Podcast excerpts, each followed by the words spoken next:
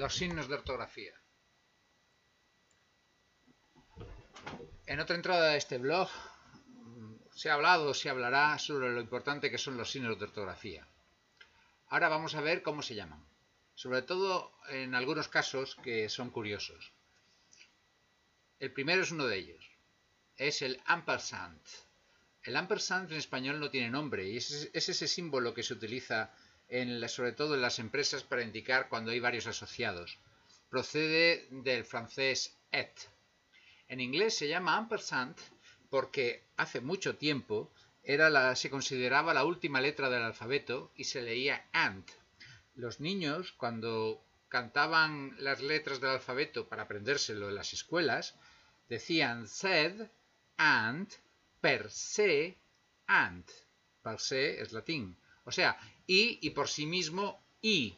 Y ese and per se and se transformó en el ampersand. Aquí abajo puedes encontrar una rima del siglo XIX que se publicó como una forma de enseñar a los niños el, alfabeto, representando que, que las letras están repartiéndose un pastel de manzana. Y en él, como puedes ver, todavía aparece el ampersand como la letra posterior a la Z.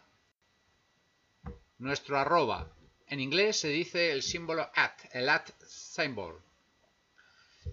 Arroba, bueno, eh, la primera vez que apareció fue en 1536, entre, en una carta de un mercader florentino, y significaba cada uno a. Tantas ánforas, cada una a tanto dinero. Y todavía se considera hoy así en inglés.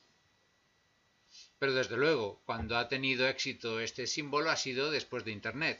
Lo empezó a utilizar en 1971 un científico que estaba creando la forma de comunicación entre distintos ordenadores y lo, insertó para distinguir la dirección de la persona a la que va dirigida y el ordenador en que se encuentra, eh, en que se va a recibir el mensaje para esa persona. Y para separarlos quiso utilizar un símbolo que no fuera habitual dentro de lenguaje, del lenguaje normal para que no se confundiera y se encontró con at que entonces casi no se usaba. Actualmente se llama, ya os digo, en inglés el símbolo at. Curiosamente en holandés se llama upstart, que significa rabo de, mono. El apóstrofo, en inglés apóstrofe, Casi todos los profesores de inglés, eh, nativos y no nativos, os dirán, o sea, o los españoles, cuando quieran decir esto en, español, le llamarán el apóstrofe. Pero en español esto se llama apóstrofo. También existe en español la palabra apóstrofe, pero es una figura literaria, que es una especie de implicación. Cuando Shakespeare dice romance ¿eh? o romanos, esto es el apóstrofe, pero el signo ortográfico se llama apóstrofo. Es otra de esas habituales malas traducciones, como en inglés se escribe con E y los españoles saben que hay algo parecido que también acaba en E, pues la han acabado llamando apóstrofe, pero es apóstrofo. El hyphen, o también le llaman endash, el, que es el, el guion. El guion corto es un guion como el nuestro. Sobre todo se utiliza para separar, palabras. El dash o M dash o guion largo es un guion que nosotros usamos menos. Tenemos un uso común que es para separar grupos de palabras, sobre todo en los diálogos. Mm, tenéis abajo unos ejemplos. Pero también lo usan los ingleses como un sustituto de los dos puntos o a veces de las comas, pero sobre todo de los dos puntos. Cuando se dice algo y después de eso viene un resultado o una consecuencia que se separa con una coma.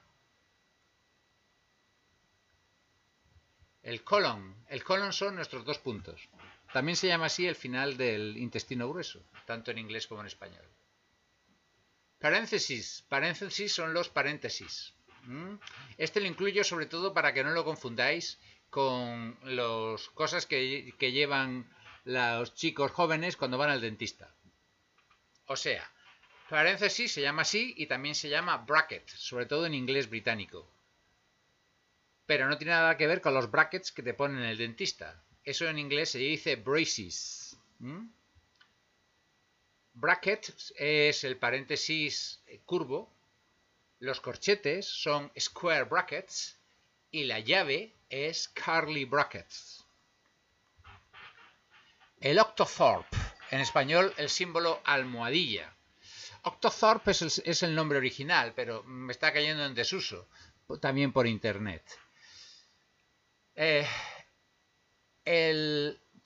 antiguamente se usaba poquísimo, solamente en inglés americano podía sustituir o se utilizaba en vez del número, o sea, Octoport 5 eh, significa número 5. Pero claro, ahora se conoce como hashtag y se usa mucho por Internet, especialmente por Twitter. El caret. El caret es nuestro eh, acento circunflejo. Mm, es un símbolo fundamentalmente francés, pero los ingleses lo utilizan para indicar elevado a. ¿eh? O sea, 3 caret 2 es lo mismo que 3 to the second power, o sea, 3 elevado a 2 o al cuadrado.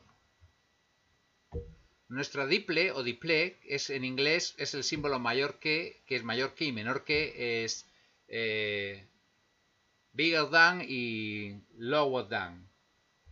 En realidad como en español. Las quotation mark, o sea, las comillas. Con esto hay cierta polémica porque en inglés tienen comillas y dobles comillas.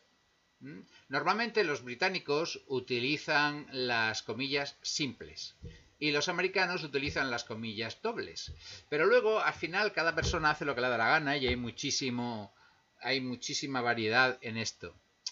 Si hay una especie de, mm, de acuerdo en que si has usado comillas dobles para separar, para eh, enmarcar grupos de palabras, si tienes que volver a usar comillas dentro de ese grupo, las nuevas comillas serían simples. ¿Mm? Aquí a continuación hay algunos ejemplos. También se está usando las comillas simples para indicar no solamente que no estás refiriéndote a la repetición literal de lo que ha dicho algo, como en estilo directo, sino que son más bien irónicas. O sea, lo de entre comillas, ¿eh? ese de grande entre comillas porque realmente es pequeño, hay cierto consenso, pero desde luego no es una cosa general, en que ese sería entre comillas simples. En realidad, probablemente todo esto está ocurriendo porque las comillas simples no te obligan a utilizar la tecla mayúsculas como las comillas dobles. Y probablemente sea una cuestión simplemente de, de comodidad. Hay más símbolos, pero no tiene mucha explicación, así que os, los, lo dejo aquí a continuación, simplemente traducidos.